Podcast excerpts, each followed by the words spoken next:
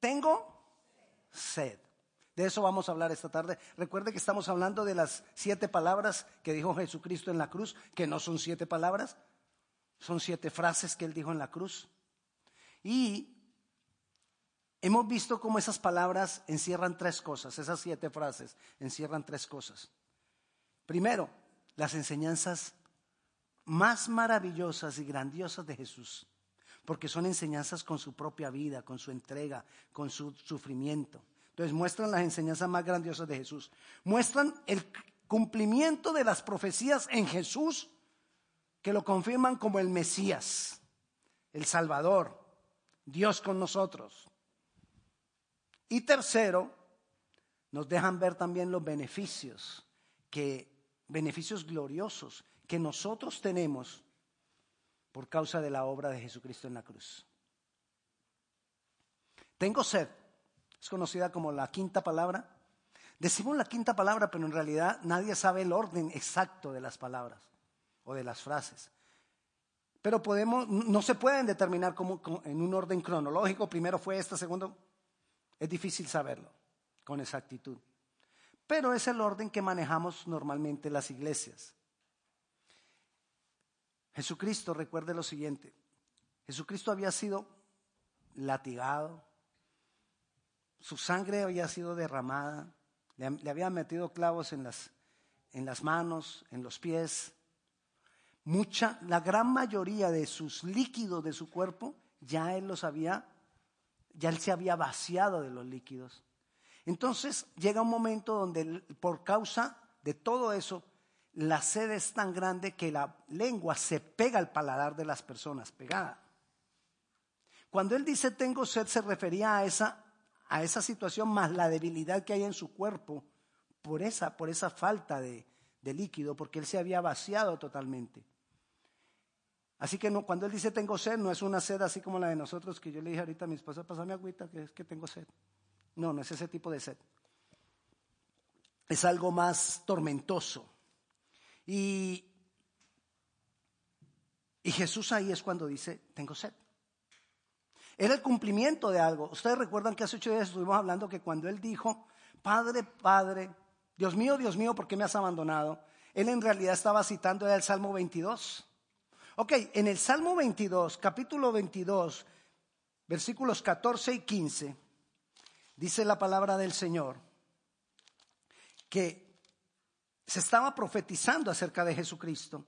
Y en los versículos 14 y 15 dice, he sido derramado como aguas.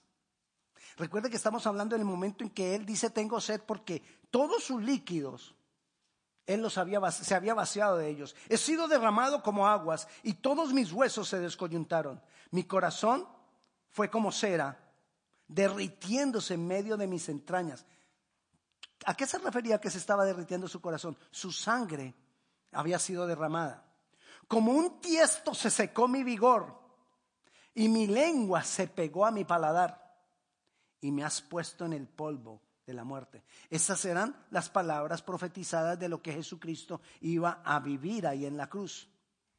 Ese es el momento en que Él dice, tengo sed. Pero ahorita mire esto.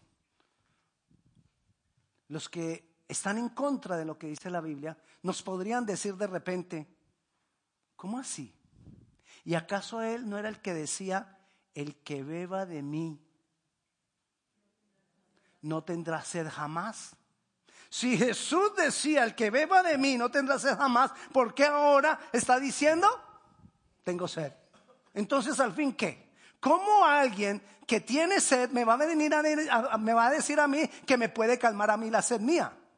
Si él tiene sed. Bueno, eso es lo que quiero que nos quede claro en este día. Porque Jesús se lo dijo a la mujer samaritana. Recordemos en Juan, cuando Jesús tiene el encuentro en el pozo con la mujer samaritana, Juan capítulo 4.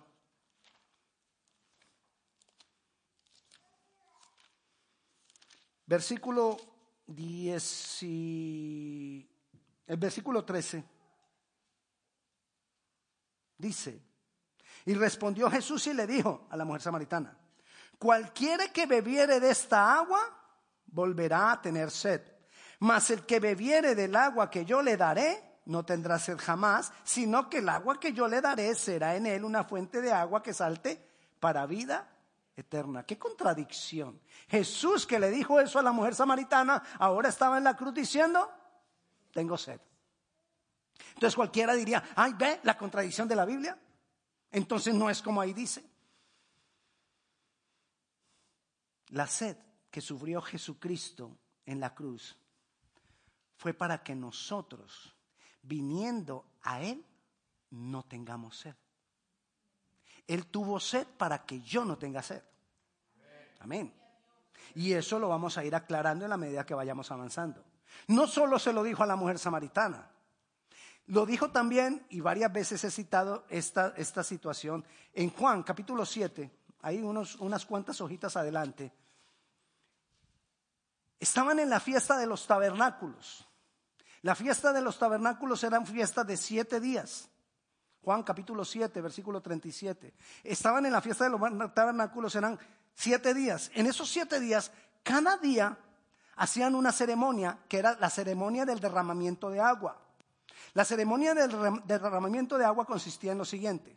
Y el sacerdote, estaba todo el mundo en el templo, y el sacerdote iba al estanque de Siloé, pero iba al lugar de la fuente que alimentaba el estanque, porque ellos estaban buscando agua viva, llamaban agua viva al agua que corría, no al agua estancada. Entonces ellos no podían ir al estanque de Siloé, sino que iban de donde salía, de donde vertía el agua para el estanque de Siloé.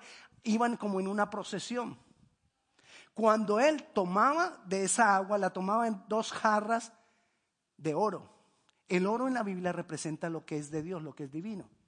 Y venía él caminando con las dos jarras, pero cuando él venía caminando, algo que hacían en la procesión es que las personas hacían como una bóveda sobre el sacerdote con palmas, hojas de palma. ¿Ok? Yo no sé si usted ya se está imaginando algunas cosas que va mostrando eso acerca de Jesús. Entonces el sacerdote va caminando con esas dos jarras llenas de esa agua y llega al altar y en el altar hay dos recipientes como embudos de plata. La plata simboliza la redención. Redención es que Dios me saca de una condición. Dios me saca de algo en lo que yo estoy preso. Entonces viene el sacerdote con las jarras de oro y vierte el agua, vacía el agua, ese recipiente divino que representa lo divino, vacía el agua simbolizando redención. Entonces ahí es donde se lee 37. En el último y gran día de la fiesta, todos los días de la fiesta habían hecho eso, pero el último día Jesús aparece ahí y está ahí, en medio de ellos. Todo el mundo estaba calladito. Y viene el sacerdote caminando con las dos jarras de oro para echarlas sobre el, sobre el altar. Y Jesús en ese momento se levanta, dice así, en el último y gran día de la fiesta, Jesús se pone en pie y alzó la voz diciendo, si alguno tiene sed, venga a mí y beba. El que cree en mí, como dice la escritura, de su interior correrán ríos de agua viva. 36, 39. Esto dijo del Espíritu que habían de recibir los que creyesen en Él, pues aún no había venido el Espíritu Santo porque Jesús no había sido. Miremos entonces.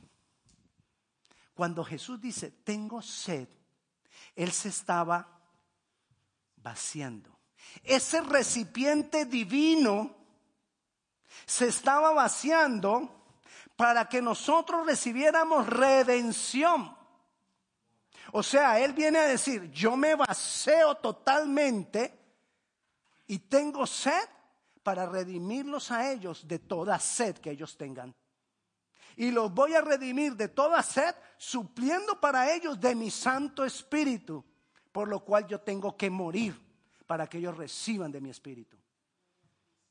Eso era lo que estaba haciendo Jesús, lo que estaba diciendo Jesús en ese momento que haría, pero lo hizo en el momento en que se vació de todos los líquidos de su cuerpo y su lengua se pegó a su paladar y dijo, tengo sed. O sea que cuando él estaba diciendo, tengo sed, estaba diciéndonos es, yo estoy teniendo sed para que ustedes, cuando vengan a mí, no vuelvan a tener sed jamás. Era lo que el Señor estaba eh, haciendo. La sed que Jesús sufrió fue para que nosotros, viniendo a Él, no tengamos sed.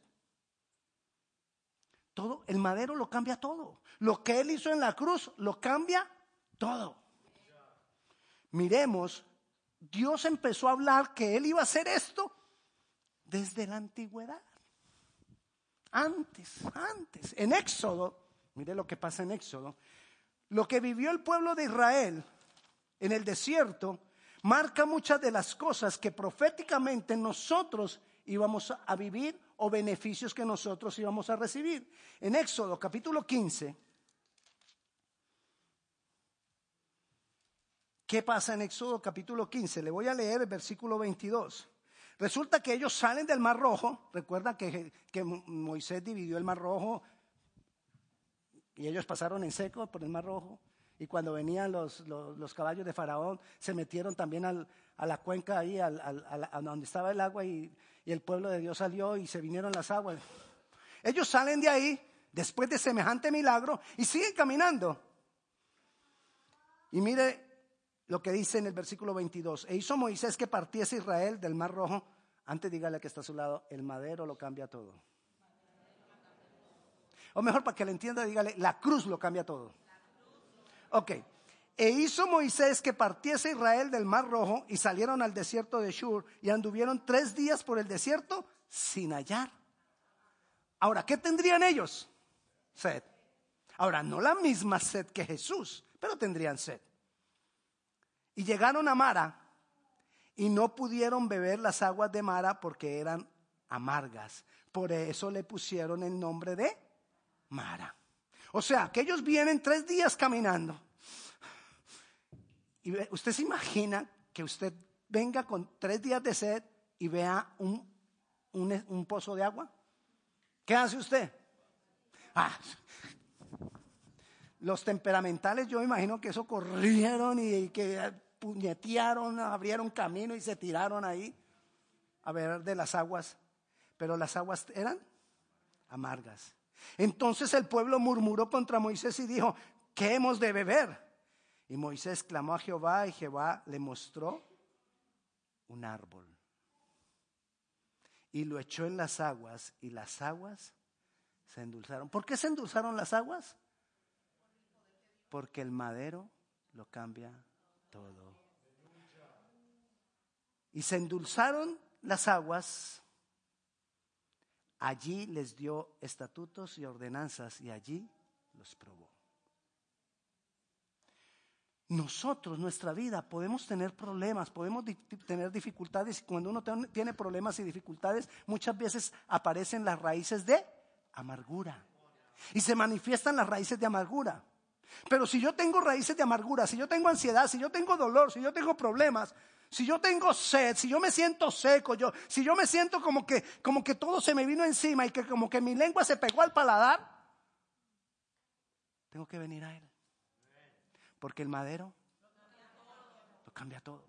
Y yo vengo a Él y vengo a Él, me pongo de, de rodillas delante de Él y le entrego mi condición y Él endulzará. Endulzará la situación. Yo no te estoy diciendo que el problema se va a acabar, sino que el problema no va a acabar contigo. El problema no te va a aplastar.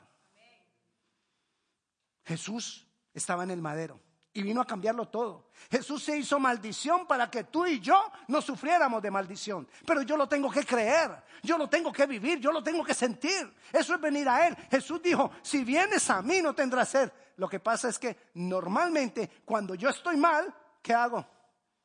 Me alejo de Él. Él dice, si vienes a mí, pero no. Supóngase que aquí está Jesús. Y cuando yo tengo un problema, lo primero que hago, y me voy y me alejo más y más. No quiero nada. No quiero buscarle. No quiero venir a Él. No entiendo por qué, pero así lo hacemos casi todos. Quizás haya alguien que no vemos que nos empieza a alar, alar, alar. Y nosotros decimos, no, es que yo no quiero, no, es que... Y sacamos una cantidad de disculpas para no ir al Señor, para no buscarle, para no venir de rodillas delante de Él. Toda cualquier cantidad de justificaciones. Y creemos que son ideas nuestras, mentiras, no son ideas nuestras. Son mentiras del diablo. Eso cuando estamos mal. Ahora imagínese cuando estamos bien. A veces ni tampoco ni estando bien. Entonces, Jesús dijo, el que tenga sed, venga a mí. Venga, venga a mí. Volvamos otra vez a la, ceremonia del derramamiento de agua. ¿Se acuerda lo que hacían, la procesión que hacían? Que ellos iban echando, el, sacerdote iba, con las dos jarras de agua para echar el agua en el, en el altar. Y recuerda que les conté que era una procesión y que ¿qué hacían ellos? Ponían como una bóveda de palmas. Bueno, hoy, ¿qué celebra la iglesia cristiana? El domingo, día de las palmas, porque fue el día en que Jesucristo entró a Jerusalén y cuando él estaba entrando a Jerusalén, todas las personas sacaron palmas y las batían delante de él e hicieron como una bóveda por donde él fue entrando y fue pasando. ¿Qué, relación tendría una cosa con la otra? Ellos no lo sabían, pero estaba ocurriendo exactamente lo mismo que se hacía en la ceremonia del derramamiento del agua, simbolizando eso y profetizando eso, que Jesucristo era el que traía esa agua que Jesucristo ya había dicho en medio de la ceremonia, el que beba de mí no tendrá sed. Todas esas cosas eran cosas proféticas. A, veces nos preguntan, bueno, pero entonces podemos mover palmitas, no podemos mover. E, eso es lo de menos. Si usted quiere mover las palmitas y si quiere, no quiere, no la mueva. Lo que tengo que saber es qué es lo que yo creo de lo que Jesús hizo. Porque Él me estaba redimiendo a mí de la sed, del dolor, del temor, de lo que yo siento cuando estoy mal. Gálatas dice en capítulo 3, versículo 13. Para, para muchos de los hispanos, las palmas no tienen un buen contexto porque es que a nosotros nos, juntaban las palmitas con agüita bendita y como ya tenían agüita bendita, entonces ustedes llevaban para la casa la palmita y, y, la ponía detrás de la puerta y eso les iba a sanar. Todos los problemas, eso, mejor dicho, eso eso, mejor dicho, efectivo. Y entonces le poníamos, y ya le, ponieron, le pusieron precio a las palmitas, ¿no? En mi país, como son los pesos, son tantos, entonces 10 mil pesos si es chiquita, 20 mil pesos si es más grandecita, 50 mil pesos si es de las palmas, palmas grande, grande. Y entre más agua bendita tenga, pues es más efectiva, esa vale más. Entonces, claro, con todo ese contexto, con todo ese contexto, tú vienes aquí y ves palmita y dices, a mí que ni me la vayan a vender. No es regalada, no, igual yo no quiero esa palma. No, no, no, yo no quiero palma aquí. Porque, porque, porque vimos eso. El problema no es la palma. El problema es lo que se hizo con la palma. Lo mismo pasó con Moisés. ¿Se acuerda qué utilizó Moisés para dividir el mar rojo? La vara. Ahora nosotros podríamos sacar varitas, así con la formita de Moisés, y vender varitas de oro, varitas de plata, varitas de, madera, porque son, son más parecidas a la original. Esa vale más. ¿Sí? Llaveritos de, de esas varitas. Aquí eh, de oro, para colgar acá. Aún de, de las de Pandora, para colgar aquí en la... Mejor dicho, sacamos varitas por todo lado y la vendemos. Y si usted la quiere más efectiva, se la mojamos con agüita bendita. ¿El problema es la varita? No, el problema es el sentido que nosotros le damos a las cosas. Así que si usted tiene libertad, como hacen ellos que no tienen ese contexto, como hace la iglesia americana, que ellos mueven la, ramita, ellos no tienen el contexto de que, de que la volvieron con agüita bendita, que la vendían, que ellos no tienen ese contexto, entonces ellos lo hacen libertad, con libertad.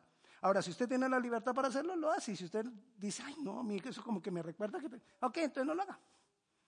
Pero lo importante es lo que eso pasó. ¿Qué fue lo que pasó? ¿Lo, ¿Qué fue lo que simbolizaba? Jesucristo nos redimió a nosotros. Gálatas, capítulo 3, versículo 13. Ah, si alguno de ustedes está buscando un negocio, ya sabe, varitas. 3.13. Eh. Cristo nos redimió de la maldición de la ley, hechos por nosotros, hecho por nosotros, maldición, porque escrito está, maldito todo el que es colgado en un madero. ¿Y el madero? Lo cambia todo. Maldito todo el que es colgado en un madero.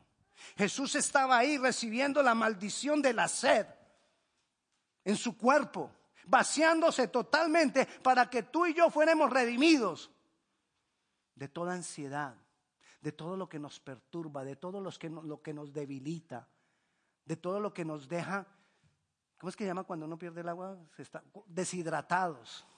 Todo lo que nos deja deshidratados espiritualmente, que uno se siente como que no puede ni, ni tener aliento.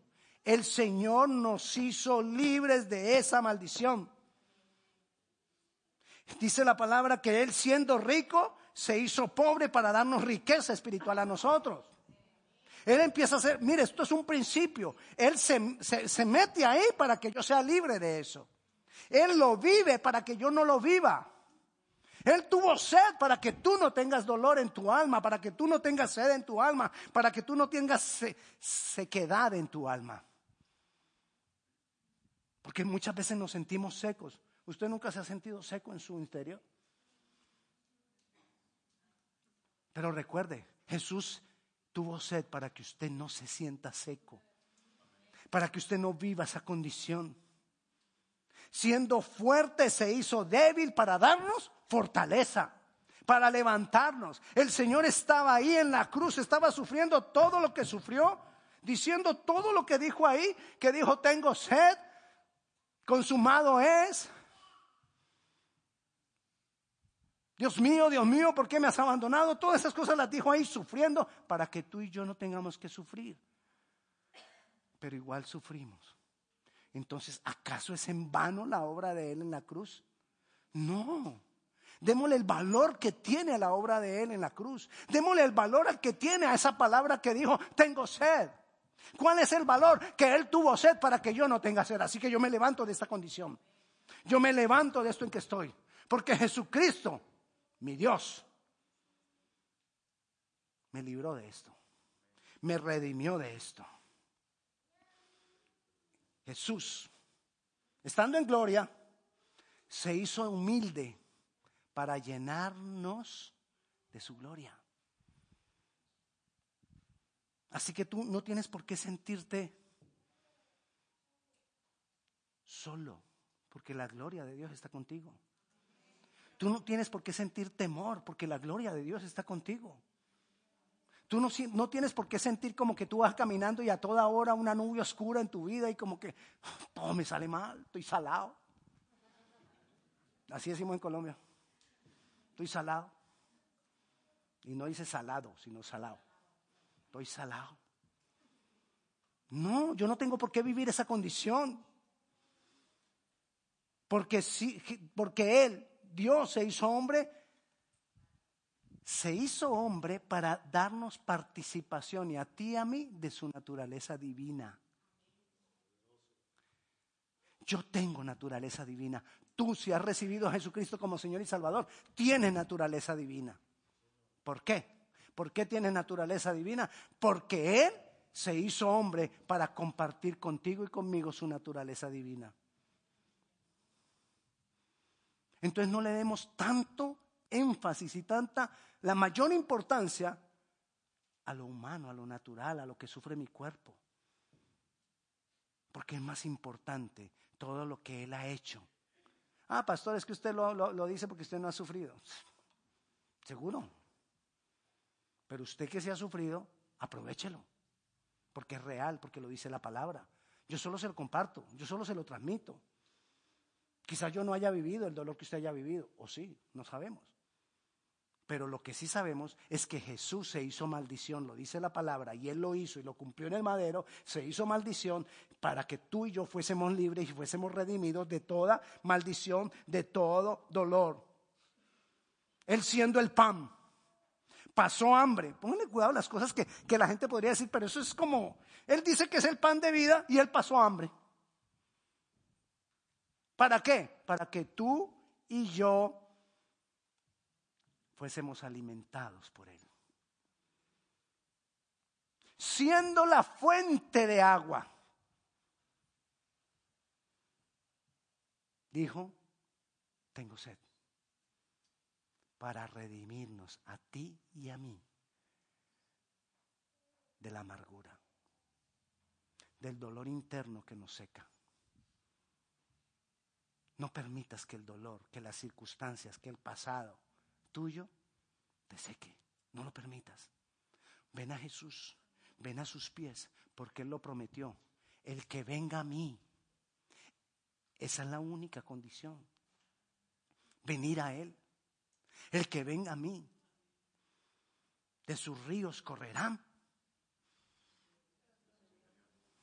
De su interior correrán. Yo lo dije al revés para ver. No me equivoqué. De su interior correrán ríos de agua viva. ¿Dónde estaría entonces en ese momento la sequedad? No habría sequedad. Y cuando no hay sequedad yo puedo afrontar el problema con mayor claridad. Yo puedo tomar las mejores decisiones frente a un problema, frente a una situación difícil. Voy a poder tener una visión diferente de las cosas. Cuando entiendo que de mi interior va a correr ríos por causa de la obra de Cristo en la cruz. De mi interior correrán ríos por causa de que Jesús dijo, tengo sed. Así que cuando usted lea y pase por ese pasaje y, o recuerde que Jesús dijo, tengo sed, usted recuerde Jesús estaba teniendo sed y eso me liberta a mí, me redime de toda sequedad espiritual, de toda sequedad de mi alma, de todo dolor interior en mi corazón, en mi ser.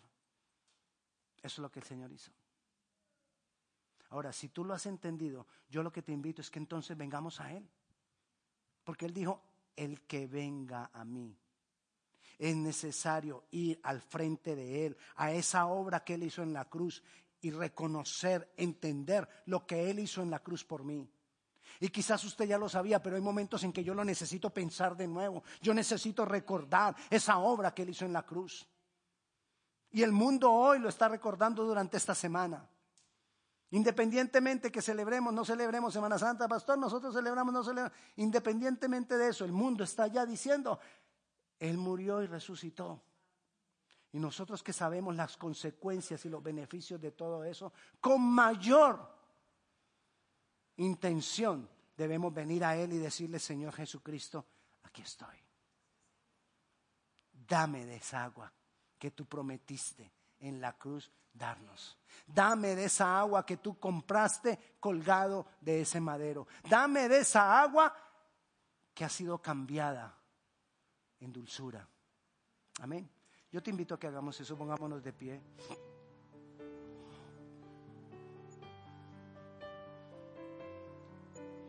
Espíritu Santo, cuando Jesús estaba hablando en el templo, de que el que bebiera de las aguas que Jesús tenía, dice ahí la palabra que se estaba refiriendo a ti, Espíritu Santo. Y por eso ahora nosotros estamos aquí, reconociendo la obra que tú hiciste, Jesucristo, en la cruz, para recibir del Espíritu de Dios. Señor, aquí estamos. Aquí estoy, Dios. Dame de beber. Necesito esa agua. Necesito que esa agua, que es tu Santo Espíritu por causa de esa obra en la cruz, me redima. Necesito que todo sea cambiado en mi interior. Necesito que toda amargura cese, que toda amargura se acabe. Me entrego a ti, vengo a ti. Hacer memoria de lo que hiciste en la cruz Hacer memoria de que dijiste tengo sed. Hacer memoria, entender que tú lo estabas haciendo por mí. Jesús, tú me has redimido, tú me has libertado de toda condición de dolor, de angustia en mi ser interior. Aquí estamos, Dios, porque necesitamos de ti. Aquí estamos, porque anhelamos más y más de ti. Aquí estamos, Jesús. Glorifícate, Señor. Glorifícate, Rey. Solo tú eres santo. Jesús, Dios con nosotros. Gracias por hacerte maldición en esa cruz. Porque nos has librado, nos has libertado de toda maldición. Gracias Jesús, gracias Jesús. Gracias Jesús. Porque tú eras el que habría de venir. Y hoy celebramos, Señor, que tú viniste con gloria y te manifestaste en esa cruz. Tú eras ese recipiente, Jesucristo, que iba a ser vertido por nosotros.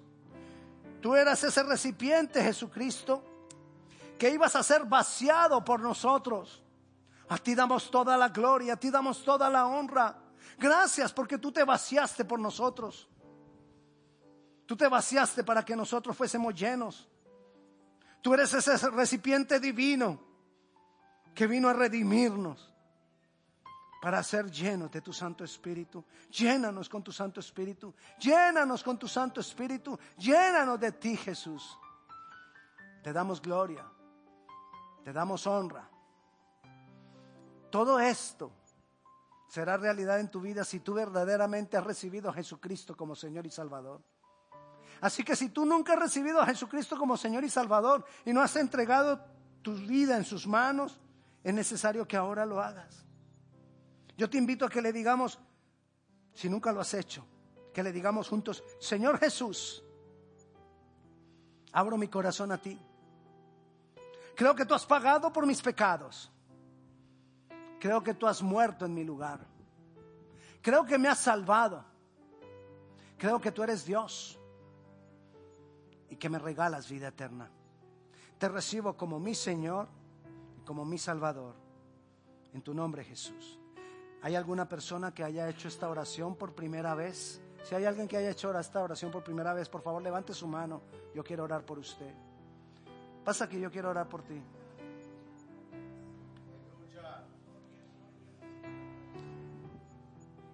Padre Celestial, te damos gracias, Señor Señor, en el nombre de Jesús, oh Dios. Mi hermano es ahora tu hijo, porque te ha recibido como Dios, como Señor, como Salvador. Él está en tus manos. Señor, yo declaro, Padre, que tú te revelas más y más a Él como Padre. Y la obra tuya en el madero, Padre Celestial, la obra tuya en el madero cambia y transforma estas vidas. La obra tuya en el madero, Padre Celestial, vivifica. La obra tuya en el madero lo cambia todo.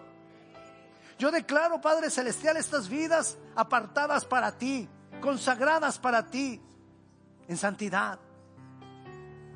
Llénalos de tu gloria. Transfórmales, vivifícales. Te damos gracias por ellos, Señor. En el nombre de Jesús. Amén y amén. Señor le bendiga. Te bendigo. Te bendigo.